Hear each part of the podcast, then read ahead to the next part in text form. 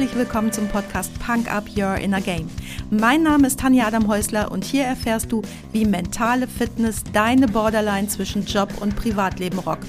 Oft wissenschaftlich fundiert, aber immer unterhaltsam. Versprochen.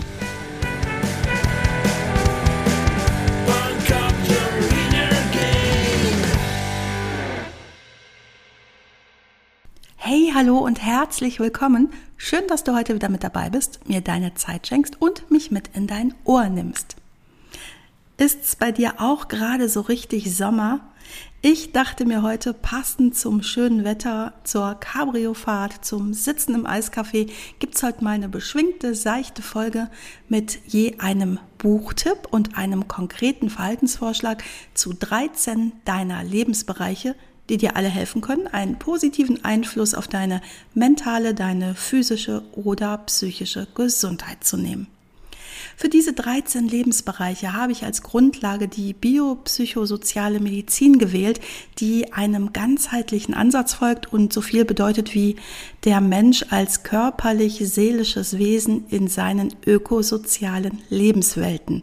Und das wiederum bedeutet so viel wie deine Umgebungen beeinflussen deine Gesundheit und darum musst du Einfluss auf deine Umgebungen nehmen, um dafür zu sorgen, dass eben diese Umgebungen mit all ihren Einflüssen auf dich förderlich für deine Gesundheit ist.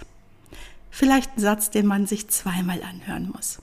Wenn du jetzt denkst, oh, 13 Lebensbereiche, 13 Buchtipps, 13 konkrete Empfehlungen, das ist aber ganz schön stressig, dann sieh diese Folge heute einfach mal so als eine Art buntes Potpourri oder ein Essen am Buffet.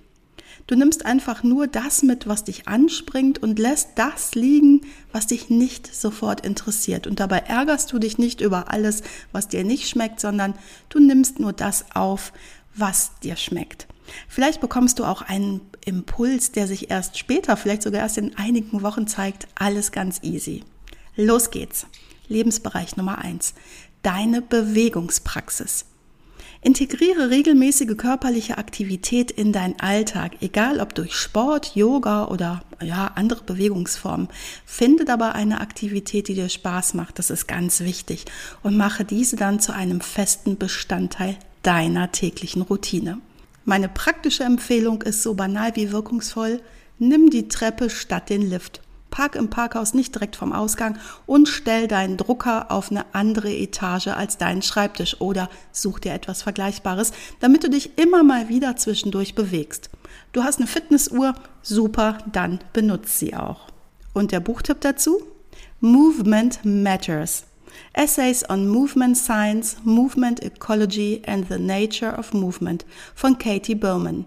Katie ist eine Bewegungsexpertin und untersucht in diesem Buch die Bedeutung von natürlicher Bewegung für unsere Gesundheit und unser Wohlbefinden. Movement Matters inspiriert dich dazu, Bewegungen in deinen Alltag zu integrieren und eine vielfältige Bewegungspraxis zu entwickeln.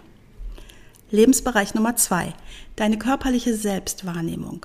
Hier geht es um die Achtsamkeit für deinen eigenen Körper und seine Bedürfnisse.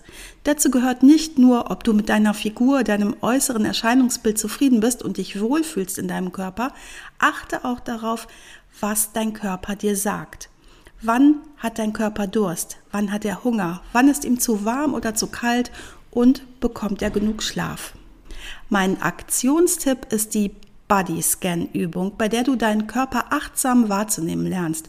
So übst du mit deiner Aufmerksamkeit ganz bei dir selbst zu bleiben und schrittweise deinen ganzen Körper zu spüren. In den Show Notes verlinke ich dir dazu eine gute geführte Übung von der Techniker Krankenkasse. Und mein Buchtipp für dich? The Body is Not an Apology. The Power of Radical Self-Love von Sonja Renee Tyler. Das Buch erforscht die Beziehung zwischen Körperakzeptanz, Selbstwertgefühl und persönlicher Transformation. Es ermutigt dich dazu, eine positive Einstellung zu deinem Körper zu entwickeln und dich selbst bedingungslos zu lieben. Lebensbereich Nummer drei: Deine Ernährungsgewohnheiten. Wähle bewusst nicht Nahrungsmittel, sondern Lebensmittel die deinem Körper Energie und Nährstoffe geben. Achte auf eine ausgewogene Ernährung, die möglichst frei von unnatürlichen und oft krankmachenden Zusatzstoffen ist. Mein praktischer Tipp? Kauf dein Brot nur noch beim Biobäcker, denn auch ein guter Bäcker um die Ecke haut dein Brot mit bis zu 200 nicht deklarierungspflichtigen Zutaten voll. Wenn du eine gute Konstitution hast, dann fühlst du dich davon nicht sofort krank. Aber erstens weißt du nicht, was das in 20 Jahren mit dir macht. Und zweitens, vielleicht ist das der Grund, warum du das ein oder andere Zipperlein hast, für das du keine Erklärung findest. Du solltest es dir wert sein, das nicht einfach so abzutun, oder? Mein Buchtipp dazu In Defense of Food – An Eaters Manifesto von Michael Pollan. Dieses Buch untersucht die heutige Ernährungskultur und gibt praktische Ratschläge für eine gesunde und ausgewogene Ernährung. Es fordert dazu auf, natürliche und unverarbeitete Lebensmittel zu bevorzugen und bewusst zu essen. Lebensbereich Nummer vier, jetzt komme ich vom Körper zum Geist. Deine Philosophien, deine Frames und Metakognition, das umfasst all deine Denkmuster, Überzeugungen und Glaubenssätze, die dein Selbstbild und deine Wahrnehmung der Welt prägen. Mein praktischer Tipp ist hier, setz dich regelmäßig mit deinen Denkmustern auseinander und überprüfe sie daraufhin, ob es erstens deine eigenen sind oder noch Überbleibsel aus, ja, zum Beispiel dem, was wir Erziehung nennen. Und zweitens, ob sie noch zu deinem aktuellen Leben passen. Denn genauso wie du dich und deine Umstände änderst, dürfen sich auch deine Denkmuster weiterentwickeln. Allzu oft halten die aber gar nicht oder nur sehr viel langsamer Schritt. Mein Buchtipp Atomic Habits, an easy and proven way to build good habits and break bad ones von James Clear. Dieses Buch untersucht die Macht der Gewohnheiten und wie kleine Veränderungen im Denken und Handeln große Auswirkungen haben können. Es bietet praktische Strategien, um positive Denkmuster zu entwickeln und produktive Gewohnheiten aufzubauen. Lebensbereich Nummer 5. Deine Gefühlswelt. Hier geht es darum, deine Emotionen bewusst wahrzunehmen und angemessen damit umzugehen. Mein praktischer Tipp für dich, achte in der nächsten Zeit mal darauf, wann deine Gefühle nicht angemessen zur Situation sind. Jeder Mensch hat Bereiche, da reagiert er einfach über. Der eine mehr, der andere weniger und immer auch in Abhängigkeit davon, wie deine Tagesverfassung gerade ist, wie gestresst du bist oder wie genervt generell du gerade bist. Starke Gefühle sind okay, aber wenn du dich aus der Vogelperspektive im Nachgang betrachtest und zu dem Ergebnis kommst, wow, meine Reaktion war nicht angemessen, nicht verhältnismäßig, das kann ein zu starker Gefühlsausbruch sein, das kann aber auch sein, dass du zu wenig Gefühl gezeigt hast, dir vielleicht zu viel hast bieten lassen und es abgetan hast als deine eigene Verantwortung dann, ja, immer dann solltest du unbedingt mal ran an deine Gefühle. Das gut reflektieren und vielleicht mal mit einem guten Kumpel oder einem Profi darüber quatschen.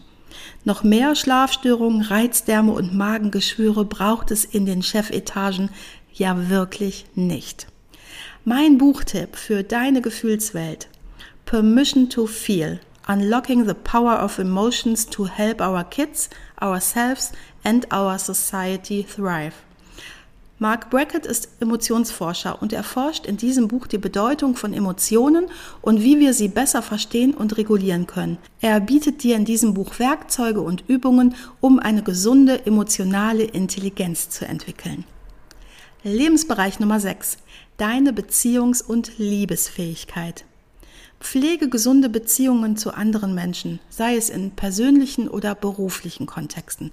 Zeige Empathie, aber setze auch klare Grenzen. Investiere Zeit und Energie in die Beziehungen, die dich glücklich machen und vermeide solche, die dir nur Energie rauben. Ein praktischer Tipp von mir ist hier, regelmäßig Quality Time mit deinen Liebsten zu verbringen. Und dies genauso wichtig zu nehmen wie berufliche Termine. Und darum trag sie in deinen Kalender ein. Ganz wirklich. Mit genau derselben Prio. Klingt simpel, aber manchmal, naja, du kennst das bestimmt. Mein Buchtipp. The Power of Vulnerability Teachings on Authenticity, Connection and Courage von Brené Brown.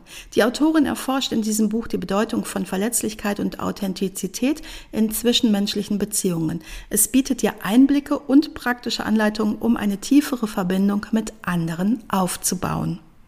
Lebensbereich Nummer 7. Dein Beruf. Finde Erfüllung und volle Zufriedenheit in deiner beruflichen Tätigkeit, indem du deine Talente und Leidenschaften einbringst. Wenn du das nicht kannst, dann ist es vielleicht doch nicht der richtige Beruf oder die richtige Berufung, obwohl du super erfolgreich bist. Setz dir ganz klare Ziele und finde einen gesunden Mut zu deiner Arbeit. Mein praktischer Tipp ist, stell dir mal die Frage, womit du dich beruflich beschäftigen würdest, wenn Geld, Zeit und Raum keine Rolle spielen würde. Nah dran? Herzlichen Glückwunsch. Weit entfernt? Sorry, veränder es oder zahl den Preis. Du hast die Wahl. Mein Buchtipp? Range. Why Generalists Triumph in a Specialized World von David Epstein. Dieses Buch stellt die Annahme in Frage, dass Spezialisierung der Schlüssel zum beruflichen Erfolg ist. Es argumentiert für eine breitere, vielseitigere Wissensbasis und zeigt, wie Generalisten in einer sich immer schneller verändernden Welt erfolgreich sein können. Super spannend. Lebensbereich Nummer 8, dein Arbeitsplatz. Schaffe ein gesundes Arbeitsumfeld, das deine Leistungsfähigkeit, Motivation und dein Wohlbefinden fördert. Gestalte deinen Arbeitsplatz ergonomisch, schaffe klare Organisationsstrukturen, sorge für regelmäßige Pausen und mach's dir einfach nett. Du verbringst am Arbeitsplatz oft mehr Zeit als auf deiner Couch oder in deinem Garten. Ganz allgemein haben viele während der Corona-Zeit auch festgestellt, dass es nicht immer das Büro sein muss. Du glaubst gar nicht, wie genial das ist, wenn ich nach einem Tag am Rechner rausgehe, am Strand sitze und die Palmen und die Sonne genieße. Also, mach's dir nett. Mein Praxistipp ist, hör dir nochmal oder erstmals meine Podcast-Folge 21 an. Das ist der Freitagsquickie Heiler Arbeitsplatz, heiles Leben oder nie wieder tote Pflanzen. Mein Buchtipp Remote Office Not Required von Jason Fried und David Heinemeier Hansen. Dieses Buch erkundet die Vorzüge und Herausforderungen der Remote-Arbeit. Es bietet praktische Ratschläge und Tipps, wie man effektiv von zu Hause oder von anderen Standorten aus arbeiten kann. Und davon gibt's verdammt viele auf dieser Welt. Lebensbereich Nummer 9. Deine Wohnung, dein Garten. Gestalte deinen persönlichen Lebensraum so, dass er dir Ruhe und Erholung bietet. Schaffe einen aufgeräumten und harmonischen Raum und nimm dir Zeit für Selbstpflege. Mein praktischer Tipp ist, hab für jeden Gegenstand einen festen Platz, an den du diesen Gegenstand sofort wieder bringst, wenn du ihn nicht mehr brauchst. Du hast nicht genug Orte für deine Gegenstände? Dann misste mal kräftig aus denn dann besitzt du zu viele Gegenstände. Gerade wenn in deinem Job und Leben viel los ist. Je mehr kreatives Chaos in mir ist, manchmal auch nur Chaos, umso hilfreicher ist mir das aufgeräumte Haus und mach morgens als erstes dein Bett. Mein Buchtipp? The Life-Changing Magic of Tidying Up von Marie Kondo. Dieses Buch zeigt dir, wie man durch die Kunst des Aufräumens und Ausmistens eine ordentliche und inspirierende Umgebung schafft. Es bietet dir praktische Anleitungen, um die eigene Wohnung oder den Garten zu organisieren und eine positive Atmosphäre zu schaffen. Lebensbereich Nummer 10. Deine Nachbarschaft und der Ort, an dem du wohnst. Engagiere dich aktiv in deinem sozialen Umfeld und fördere Gemeinschaft und Zusammenhalt. Unterstütze lokale Initiativen und engagiere dich in Nachbarschaftsprojekten. Wenn du wenig Zeit hast, dann lass dich ab und an mal blicken und du weißt ja, entweder Zeit oder Geld. Spendier der Straße eine gemütliche Bank zum drauf verweilen oder spendier dem Viertel eine Renovierungsaktion des Spielplatzes mein praktischer Tipp ist, und der kommt jetzt, weil ich selbst eher autistisch bin und nicht so viel mit Nachbarschaft am Hut haben will. Wenn ich backe, dann backe ich direkt ein, zwei Kuchen mehr und bringe die in die Nachbarschaft. Ich gebe die echt nur ab. Ich will ja nicht ewig quatschen, aber das macht so einen großen Unterschied und jeder liebt Kuchen. Du backst nicht? Dann kauf welchen beim Biobäcker. Mein Buchtipp? The Power of Place.